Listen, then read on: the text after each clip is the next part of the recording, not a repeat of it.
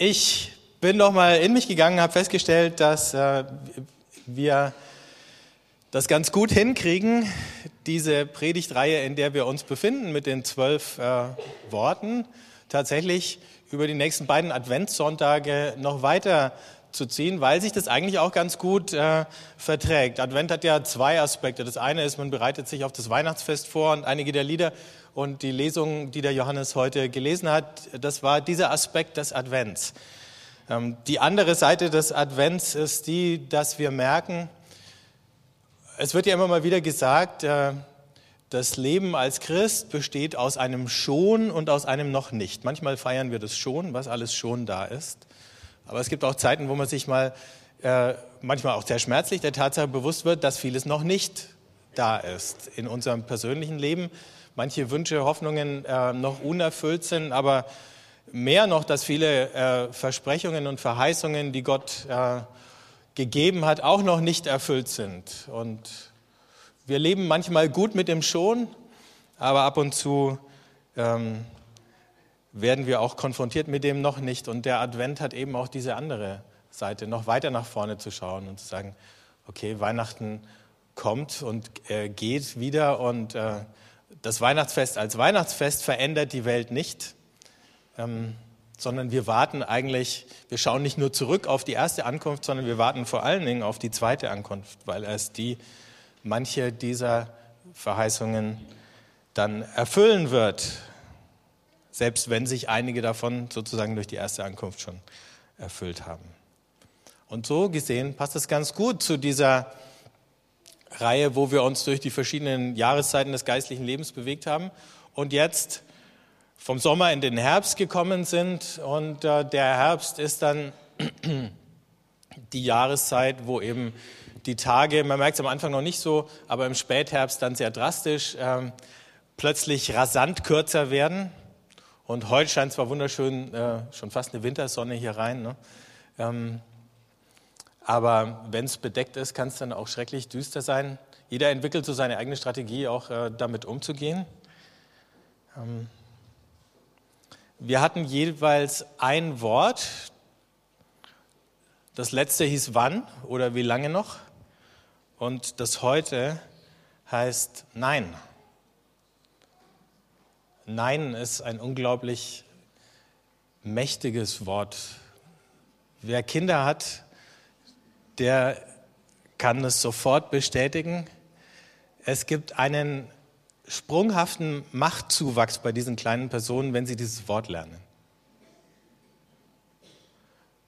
Also sie haben nicht viel Macht, ne? aber dieses eine Wort Nein ähm, und dann in der entsprechenden Tonlage noch rausgedrückt oder so, äh, das ist unglaublich.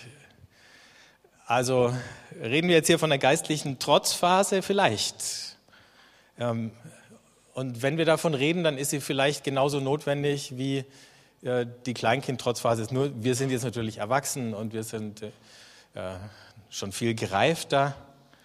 Aber vielleicht gibt es eben Momente im geistlichen Leben, wo Trotz eine ganz gesunde Reaktion ist. Wir haben das letzte Mal davon gesprochen, eben manchmal äh, wird es dunkler und äh, die Fragen werden größer und die Antworten werden weniger. Nicht immer gelingt es, so wie wir es das letzte Mal angeguckt haben, ähm, die Hoffnung noch festzuhalten. Da hieß es in dem Psalm, äh, also warum bist du traurig, meine Seele? Und dann hoffe oder harre auf Gott, denn irgendwann werde ich ihm noch danken. Und das kann man eine Weile vor sich hin sagen, wenn man da durch die Dunkelheit läuft und wenn man da den Tunnel entlang läuft und sagt, irgendwann äh, wird es ein Licht geben oder irgendwann wird eine Tür aufgehen und so. Aber manchmal geht man und geht man und geht und es kommt am Ende doch kein Licht oder der Tunnel scheint einfach endlos. Es mag sein, dass uns nur die Geduld ausgeht, aber manchmal geht neben der Geduld dann eben auch irgendwann mal die Kraft oder die Hoffnung aus.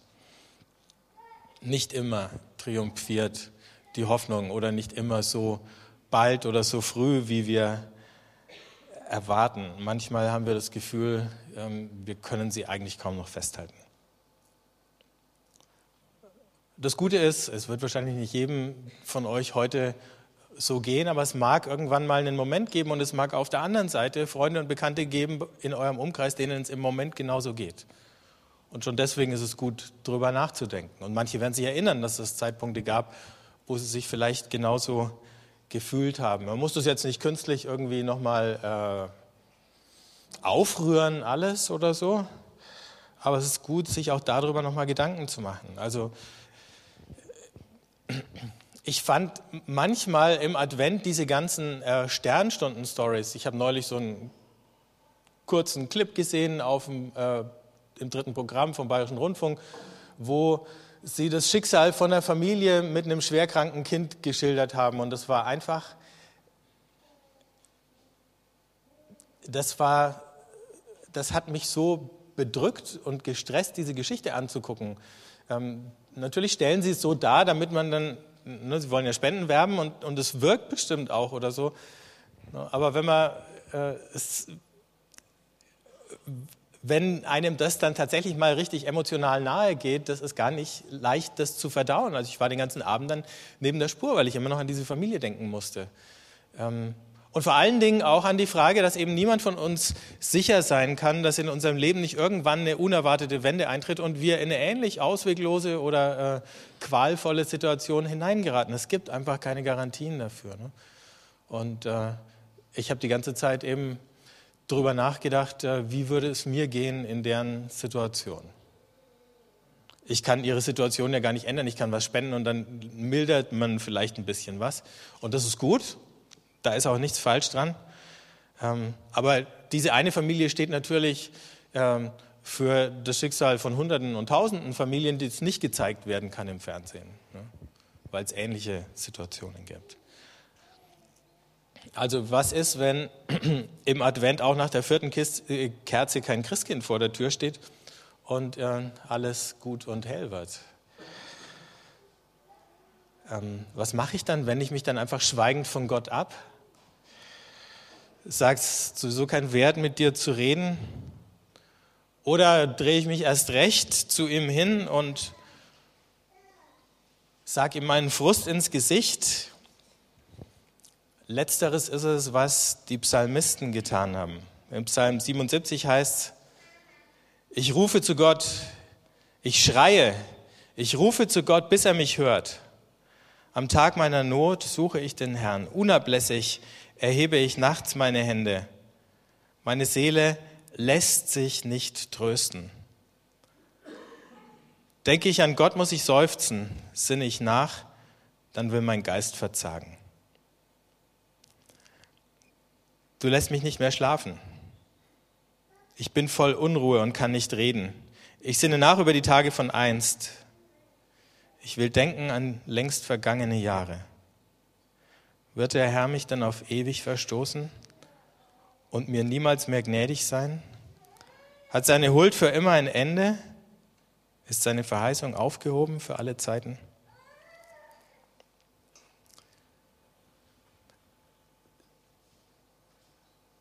Meine Seele lässt sich nicht trösten. Das ist ein Schritt weiter als der Psalm, bei dem wir das letzte Mal waren. Da war noch die Hoffnung irgendwann. Jetzt tröste der Gedanke an Gott nicht mehr. Ne? Denke ich an Gott, muss ich seufzen. An Gott zu denken macht die Situation noch ein bisschen schwieriger, vielleicht noch ein bisschen unerträglicher. Wenn es keinen Gott gäbe, dann wäre es klar, es wäre einfacher, dann könnte man einfach resignieren und sagen, so ist es halt. Ende. Aber wenn es einen Gott gibt, der, der doch eigentlich theoretisch was ändern könnte, aber es nicht tut, obwohl ich Tag und Nacht zu ihm schreie, die Spannung ist viel schwerer auszuhalten. Und wenn es einen Gott gibt, der von sich sagt, er ist ein guter Gott und der alle möglichen Verheißungen gibt, aber dann gibt er sie und dann hält er sie nicht ein oder zumindest sehe ich noch nichts davon, dann verschärft es die Spannung. Im Psalm 88 wird es noch ein bisschen bitterer, dieses Gebet. Lass mein Gebet zu dir dringen. Wende dein Ohr meinem Flehen zu denn meine Seele ist gesättigt mit Leid. Mein Leben ist dem Totenreich nahe. Schon zähle ich zu denen, die hinabsinken ins Grab, bin wie ein Mann, dem alle Kraft genommen ist. Du hast mich ins tiefste Grab gebracht, tief hinab in finstere Nacht. Schwer lastet dein Grimm auf mir, all deine Wogen stürzen über mir zusammen. Du hast mir die Freunde und Gefährten entfremdet, mein Vertrauter ist nur noch die Finsternis.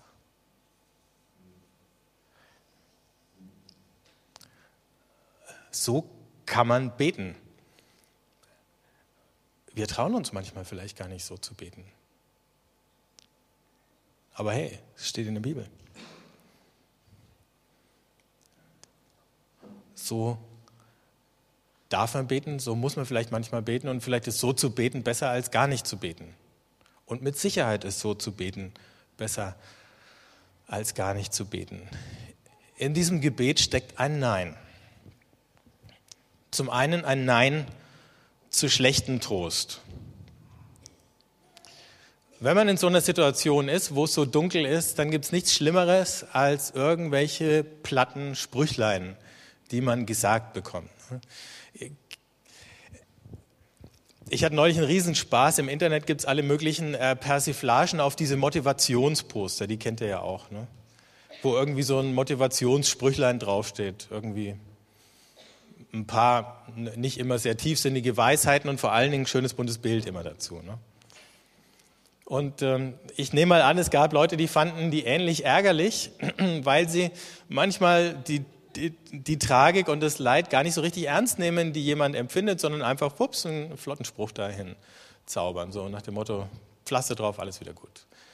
Und äh, dann haben sie extrem zynische, ich habe sie deswegen extra nicht mitgebracht, weil Zynismus hilft natürlich auch nicht weiter, extrem zynische Parodien auf diese Poster ähm, fabriziert. Ihr könnt sie selber googeln, wenn ihr wollt. Aber manchmal sind sie so zynisch, dass man richtig gut lachen kann drüber. Aber wenn dann jemand kommt und uns entweder so einen Spruch bringt oder einen frommen Spruch bringt oder so, äh, äh, ne, so heile, heile Segen ist schon wieder gut oder so, dann denkst du, hör auf. Schlechte Antworten sind schlimmer als keine Antworten. Und wie gesagt, an Gott festzuhalten, das löst die Spannung nicht, manchmal verschärft sie es eben noch, weil wir auf der einen Seite wissen oder glauben, diese Welt könnte besser sein, mein Leben könnte besser sein, das Leben der anderen, mit denen ich mitleide, könnte besser sein, aber es ist nicht so oder es ist noch nicht so. Auf der anderen Seite, wenn wir Gott aufgeben, wenn wir sagen, keine Ahnung, ich habe mich getäuscht, vielleicht gibt es doch keinen Gott äh, und die Welt ist halt so düster, wie sie ist, dann ist erstens immer noch das Problem da, dass wir trotzdem Mühe damit haben, Leid irgendwie als sinnlos zu etikettieren. Menschen, auch wenn sie nicht an Gott glauben, versuchen, ihrem Leben irgendwie einen Sinn abzuringen. Mal mit mehr, mal mit weniger Erfolg. Aber Gott als ein Gegenüber auf dieser Suche schadet auch nicht unbedingt. Wenn es der richtige Gott ist, denn in diesen Gebeten steckt auch ein Nein zu, zu dem schlechten Gott. Jetzt fragt ihr euch, was ich damit meine. Nicht, dass es einen lieben und einen bösen Gott gäbe oder so. Aber möglicherweise schlechte Vorstellungen von Gott. Und der einzige Gott, den wir haben, ist der Gott, den wir uns vorstellen. Den haben wir, auf den beziehen wir uns. Und deswegen können unsere Vorstellungen dazu führen, dass es so einen schlechten Gott gibt für uns. Wenn ihr das Buch Hiob aufmerksam lest, dann begegnen uns da mindestens drei verschiedene Götter. Also die natürlich alle als Gott bezeichnet werden, aber die miteinander überhaupt nicht in ein stimmiges Verhältnis zu bringen sind. Das ist auf einmal zum einen diese Rahmengeschichte. Und äh, wenn man sich von der mal ein bisschen berühren lässt, dann kann man eigentlich nur empört sein über diesen Gott da kann man doch nur wirklich wütend sein über einen Gott, der, äh, ich würde sagen, Menschenversuche anstellt. Also Erinnert ihr euch? Ähm, Gott hält Hofstaat und die Gottessöhne, sprich die Engel, kommen. Und unter den Engeln kommt auch der Satan. Und Gott sagt, ey Satan, hast du meinen Knecht Hiob gesehen, sagt der Angeber Gott. Ähm, Hiob, der ist mein ganzer Stolz. Aber Satan ist ja nicht doof, der sagt, klar Gott, ist doch kein Wunder. Schau mal, wie gut es dem geht. Ne? Der hat doch gut reden, der kann dir doch leicht gehorsam sein, du belohnst ihn ja auch über die Maßen dafür. So, das hat den Angeber Gott sozusagen bei seiner Ehre gepackt. Und jetzt machen die zwei eine Wette. Und Gott sagt, also gut, damit du siehst, dass ich recht habe, du kannst ihm alles wegnehmen, nur am Leben musst du ihn lassen. Und dann setzt es ein, ein Schicksalsschlag nach dem anderen. Trifft den armen Hiob, der von dieser Wette keine Ahnung hat. Der ist das Versuchskaninchen. Ähm, der ist der Spielball.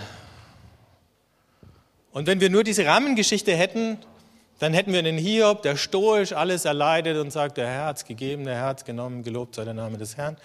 Und am Ende sagt Gott zum Satan, schau, ich hatte doch recht, und dann kriegt der Hiob alles wieder zurück. Und vielleicht sogar noch ein bisschen mehr. Und Hiob in dieser Geschichte hat auch gar keine Fragen hinterher. Für den ist dann hinterher auch wieder alles okay. Läuft so im richtigen Leben? Dann gibt es aber noch diese Geschichte mittendrin. Das ist, irgendjemand hat diese alte Hiob-Geschichte gefunden und hat gesagt, so kann es nicht sein. Und hat dann ein ganz langes Gespräch zwischen Hiob, seinen Freunden und am Ende zwischen Hiob und Gott hineingesetzt. Wir wissen schon, dass es oder es ist sehr wahrscheinlich, dass es jemand ganz anders war, weil diese Geschichte ist in Versen geschrieben, während diese Geschichte von der Wette ist nicht in Versen geschrieben. Es ist kein Gedicht, keine Poesie, sondern eben eine Erzählung. Wahrscheinlich auch eine fiktive Erzählung, weil niemand saß ja da oben im Himmel und hat mitprotokolliert, worüber die sich unterhalten haben. Und in dieser Geschichte wird jetzt diskutiert. Und da taucht ein anderer Gott auf, nämlich in den Gesprächen der Freunde.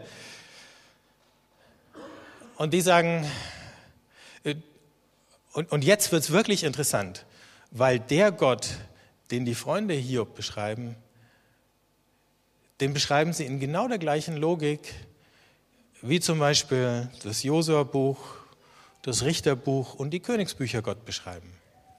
Nämlich so, Gott ist gerecht. Und zu den Gerechten ist er gut. Und dass jemand gerecht ist, kann man daran sehen, dass Gott ihn segnet. Aber Gott ist hart zu den Ungerechten. Und dass jemand ungerecht ist, kann man daran sehen, dass Gott sie straft. Und es wird die ganzen Königsbücher durchgespielt mit den Königen.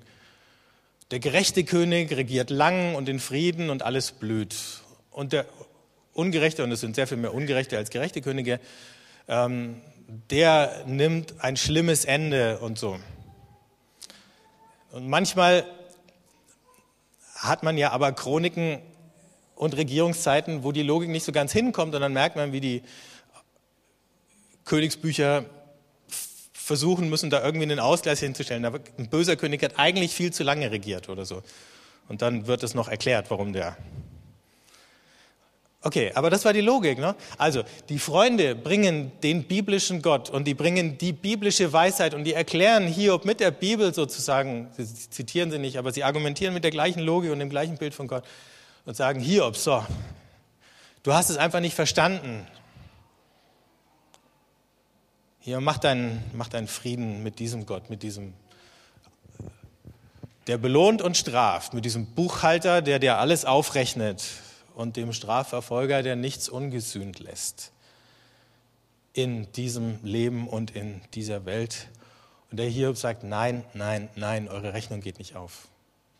Und dieser Gott, von dem ihr redet, das ist nicht der, der richtige Gott. Oder diesen Gott, von dem ihr redet, den kann ich nur ablehnen. Und das tut er. Aber manchmal retten wir lieber unsere falschen Bilder und religiösen Theorien über Gott, als jeden Halt zu verlieren. Denn wenn die weg sind, was haben wir dann noch, wenn die Vorstellung von Gott weg ist? Steht dahinter der wahre Gott? Das weiß ich erst, wenn ich es losgelassen habe. Und vielleicht vor Angst, aus lauter Angst, dass dahinter kein Gott mehr stehen könnte, halte ich es lieber fest. Manche von diesen Leidenstheologien oder Erklärungen, warum Gott doch gerecht ist, obwohl ähm, so schlimme Dinge passieren, die gleichen mehr dem Stockholm-Syndrom. Kennt ihr den Begriff? Aus der Psychologie. Es gab in den, ich glaube, 70er Jahren eine große terroristische Geiselnahme in Stockholm. Und äh, da hat man dann beobachtet, dass im Laufe der Zeit, je länger das ging, die Geiseln sich mit den Geiselnehmern äh, identifiziert und solidarisiert haben. Also da kommt jemand, ähm, der nimmt dir die Freiheit, der bedroht dein Leben und die einzige Lösung, die du siehst, ist äh, sozusagen eine Bindung an diese Person zu entwickeln, um irgendwie da drinnen zu überleben in dieser Situation, weil der Widerstand ähm, noch anstrengender oder ähm, ermüdender und erschöpfender sein kann oder so. Ähm, und manche Theorien über Gott, die lesen sich genauso. Einer der Freunde sagt im Kapitel 22 zu Hiob genau das, schließ Freundschaft mit Gott dann geht es dir wieder besser. Aber mit diesem Gott eben. Ne? Oder nochmal anders, das wäre so gewesen, hätte Hiob das gemacht, dann wäre es so gewesen wie jemand, der, sowas gibt es ja vor Gericht, äh, fälschlicherweise beschuldigt wird, irgendwas zu tun, äh, getan zu haben. Irgendeines Verbrechens. Ne? Und dann sagt der Richter, schauen Sie, Sie können das jetzt abstreiten. Ähm, das macht alles nur noch schlimmer. Oder wir machen einen Deal. Sie bekennen sich schuldig, dann kriegen Sie nur diese oder jene Strafe. Ne? Sie sind dann zwar vorbestraft, aber da kommen Sie raus. Ne? Das kennen wir ja auch aus äh, tausend äh, Krimis, wenn die Polizisten sagen, wir bieten dir einen Deal an.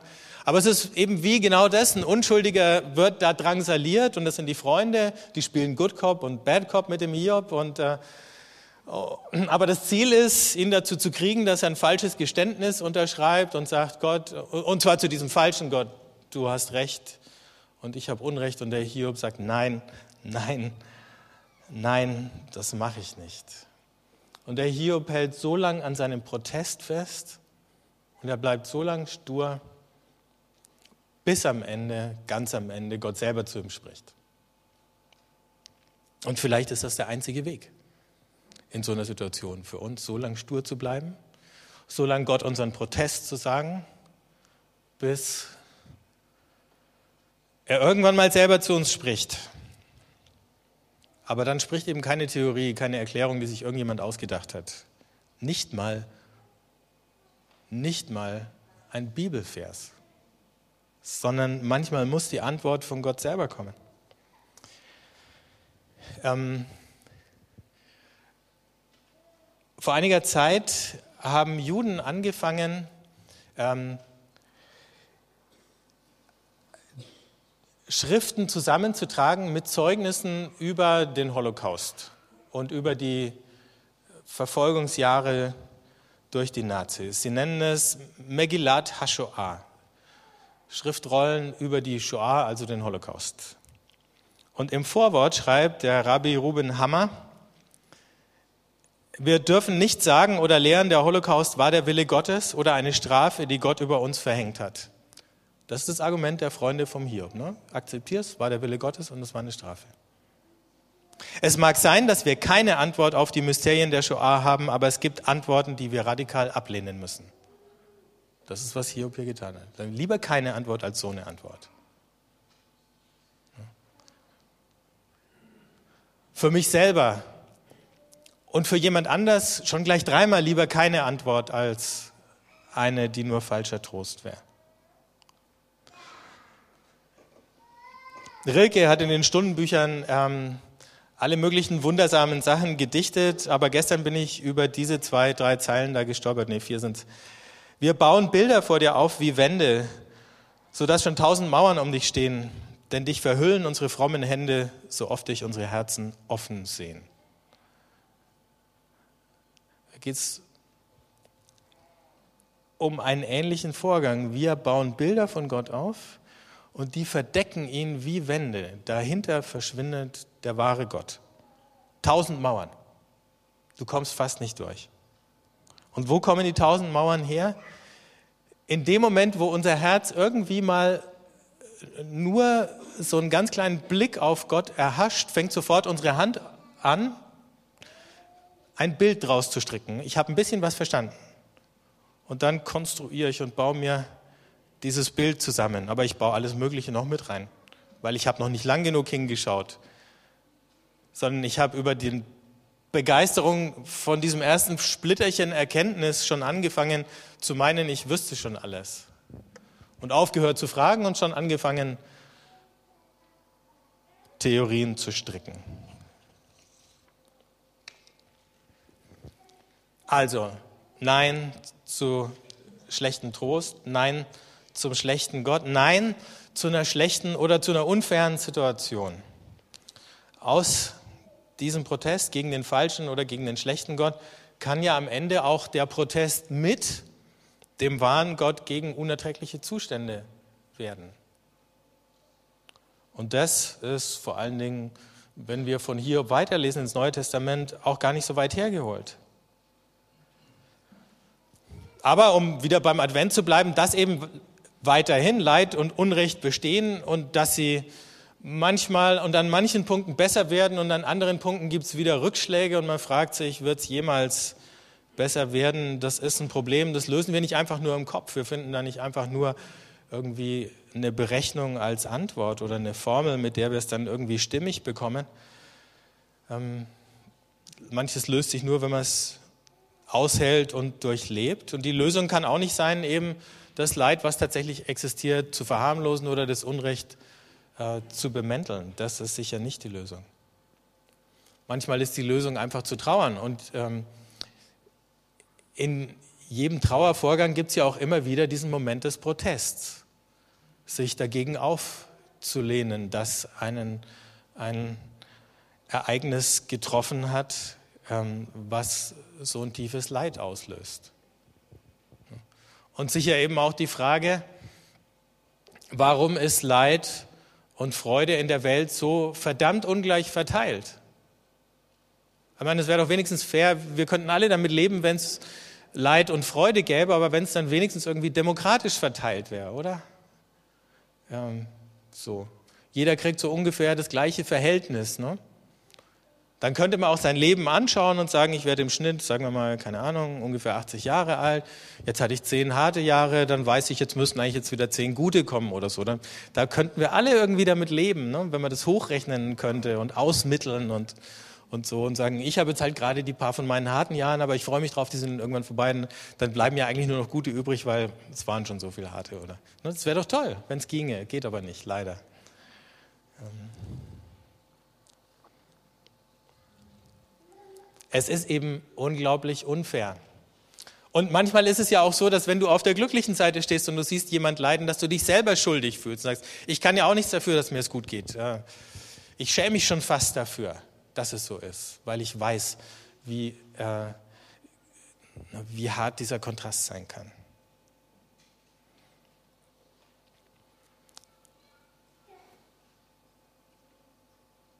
Also dieser Protest gehört zum Trauern dazu und manchmal werden wir dann feststellen, dass wir vielleicht sogar dieselben Dinge betrauern wie Gott. Dass wir wenigstens in der Trauer irgendwie Gott auf eine merkwürdige Art nahe sind. Nochmal aus diesem Megillat HaShoah heißt am Ende, trauere nicht zu viel, verfalle aber auch nicht in die Vergesslichkeit der Apathie. Lass die Tage der Finsternis nicht zurückkehren. Schreie, aber wische ab die Tränen. Entschuldige nichts und vergesse nicht versuche nicht zu verstehen, lerne zu leben ohne die Antwort. Durch dein Blut sollst du leben. So hört es auf.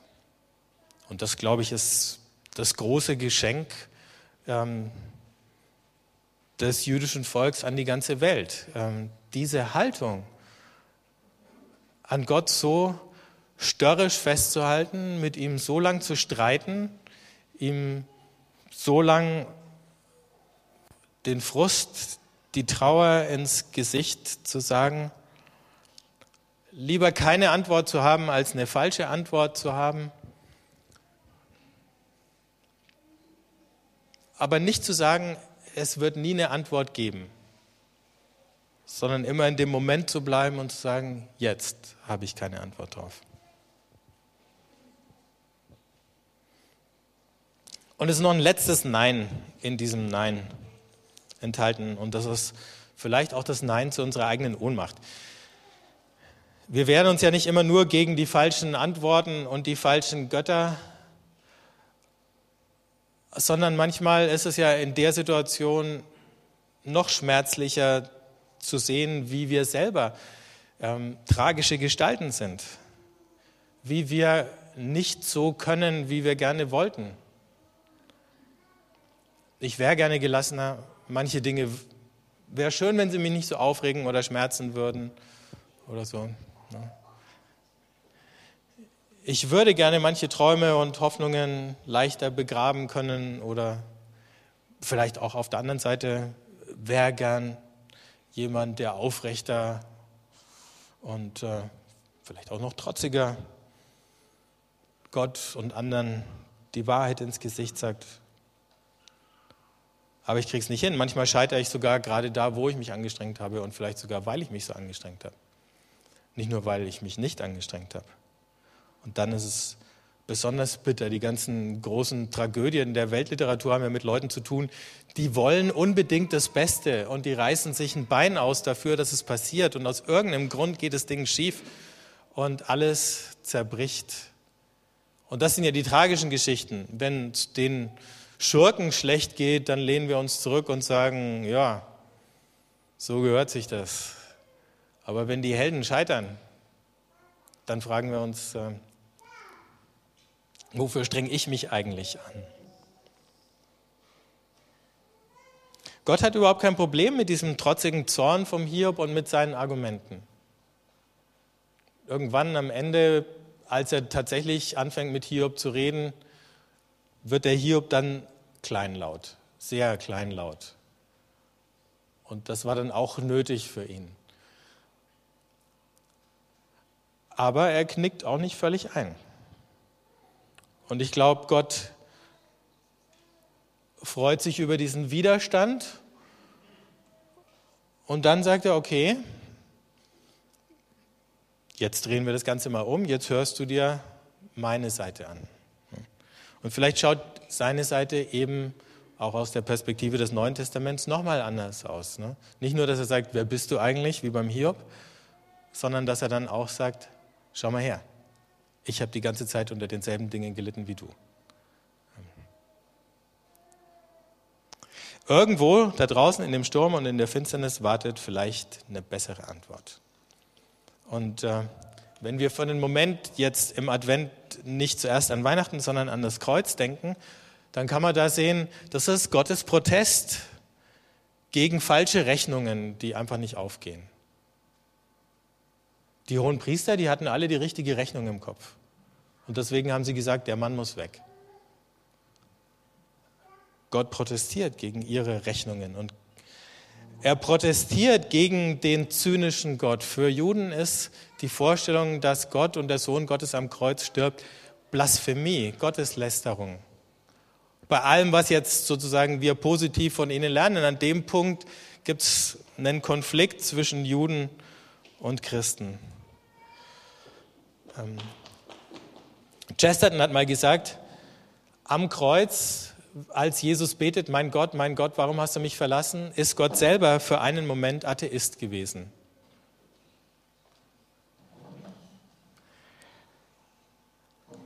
Aber in der Gottverlassenheit eben auch trotzdem noch offen für den wahren Gott. Und Es ist nur, nicht nur in einer abstrakten Art und Weise Gottes Protest gegen eine ungerechte Welt, an der er leidet, sondern auch gegen eine ungerechte Welt, in die wir selber verstrickt sind. Und das war eben das Letzte. Manchmal wendet sich der Protest dann auch wieder ein Stück dahin, dass er uns einen Spiegel vorhält. Und wir sehen, wir sind nicht nur Opfer in dieser Welt, sondern wir sind eben auch in manche Dinge ähm, verstrickt, vielleicht nicht so, dass wir uns von heute auf morgen daraus befreien oder lösen können, aber wenigstens so, dass wir einen Weg gehen können mit Gott zusammen, auf dem wir allmählich befreit und daraus gelöst werden. Wenn wir das Abendmahl feiern, dann erinnern wir uns an genau diesen Protest, dieses Nein, dass Jesus sich nicht damit abgefunden hat, dass die Welt so ist, wie sie ist. Und auch das, dass er uns in seinem Protest auf die Weise nahe sein kann, wenn wir in der Situation sind, wo wir nur noch Nein sagen können und nichts anderes mehr rausbringen.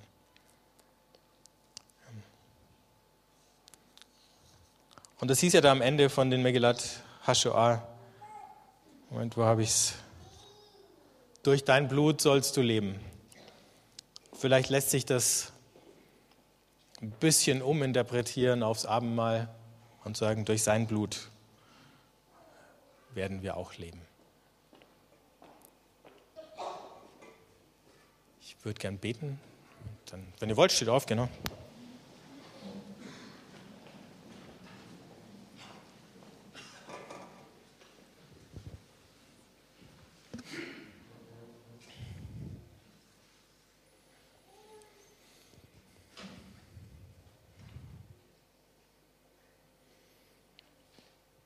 Ja, unser Leben verläuft in Bahnen, die wir manchmal nicht verstehen. Manchmal merken wir, wir sind unverdient beschenkt und es geht uns gut und manchmal ist es das Gegenteil. Und es wird dunkel und wir wissen nicht warum.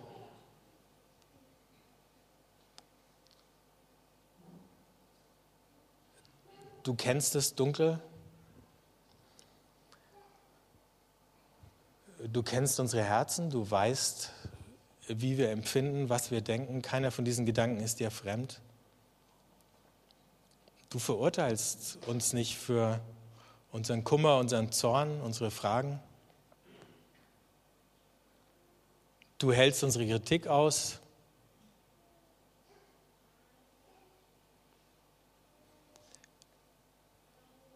Hilf uns in diesen Momenten der Dunkelheit nicht in das eisige Schweigen uns zurückzuziehen, keine falschen Kapitulationen zu unterschreiben. Und hilf uns, dass wir lernen, wie wir einander stärken können. Wenn wir durch tiefe Täler gehen, wie einer dem anderen auf richtige Weise ein Trost sein kann, wie wir einander den Raum geben können, unsere Kämpfe auszutragen, mit dir, miteinander und dran zu wachsen.